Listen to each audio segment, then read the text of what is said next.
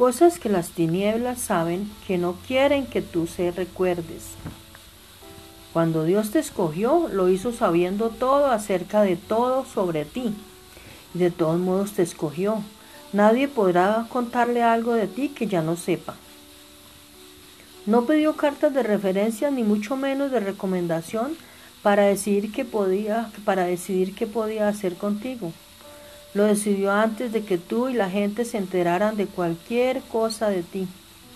Él decidió hacerte fuerte en unas cosas y muy débil en otras cosas para que dependieras de Él. Y te puso a soñar cosas más grandes que tú para que no pudieras lograrlas sin Él.